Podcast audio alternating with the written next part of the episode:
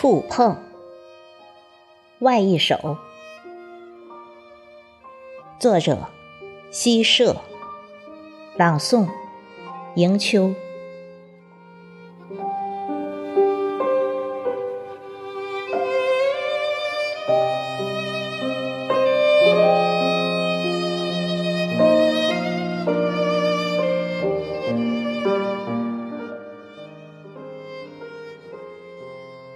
你一再触碰柔软的事物，对于触碰铁制品、石头和死亡，保持谨慎。你抱臂像鱼，单立于浮处垂老的肌肤，碰到骨头，却一阵胡诉。你一再触碰植物和流水，触碰花朵和停栖在上面的蝴蝶。你在触碰春天时，常常陷于迷离；而当秋风吹来时，却异乎寻常的警惕。你终身热爱棉花，热爱芹菜和卷心菜，即便是面对麦芒，你的眼神也含着与生俱来的柔情。可麦芒之上的混凝土香凉，却常常带来不安。不安的时候。你一再触碰父亲肿胀的眼袋和母亲弯成一张弓的身躯，用忧伤和怜悯，用抑制不住的酸楚和莫名的彷徨。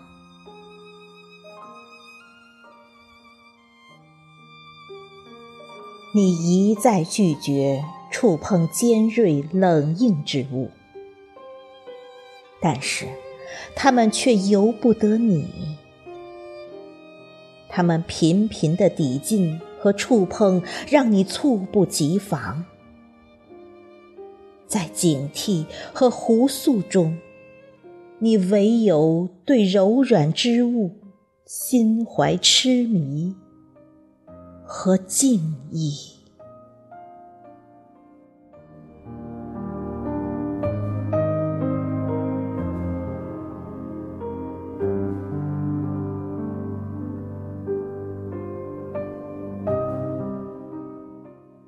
父母是闲笔十二则。回暖的晌午，陪父母吃饭。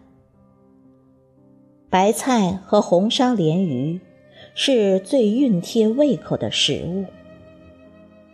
白菜炖得过于酥烂，正好用来回忆往事。父亲说他的酒两天没续上了，他说不喝也不想。他说。你回来吃个饭就好。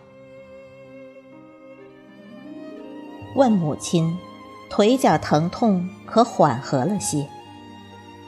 他说不碍事，却跟我反复念叨那个为他艾灸的女医生，说她心细如针。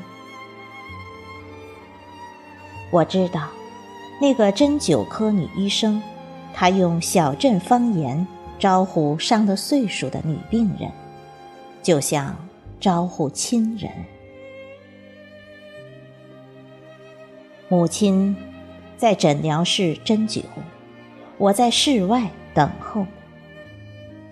在突然慢下来的半小时里，和父亲小声说话，好多话都是重复的。小镇医院二楼的回形走廊里，扶病走动的人们一律轻手轻脚，衣带药香。母亲骨子里造极，却也在小病小灾里缓下了脚步。从诊疗室出来，母亲脸上多了些神采。她是笃信那些小小的银针的，尤其笃信那个土生土长的女医生。母亲在诊疗室里认识了好些老姐们，说起他们的病症和他们病症之外的家长里短，她的话就多，就兴致盎然。有时候，我不耐烦，他说这些个陌生人的家务事，他就不说，只答然若失的做他的针线活儿。比母亲硬朗多的父亲，不关心别人家的事，他只着急他的孙子为什么还不处对象。有模有样，有份好工作，还瞎耽误什么？父亲对两个孙子的成人成才很是满意，对他们不急不啥的不满意。他说：“为了这个事儿，好些个晚上睡不着觉。”我相信父亲说的。是真的。眼见过了年就七十五了，他的那点小心事，就像院场里晒着的那一团扁芝麻。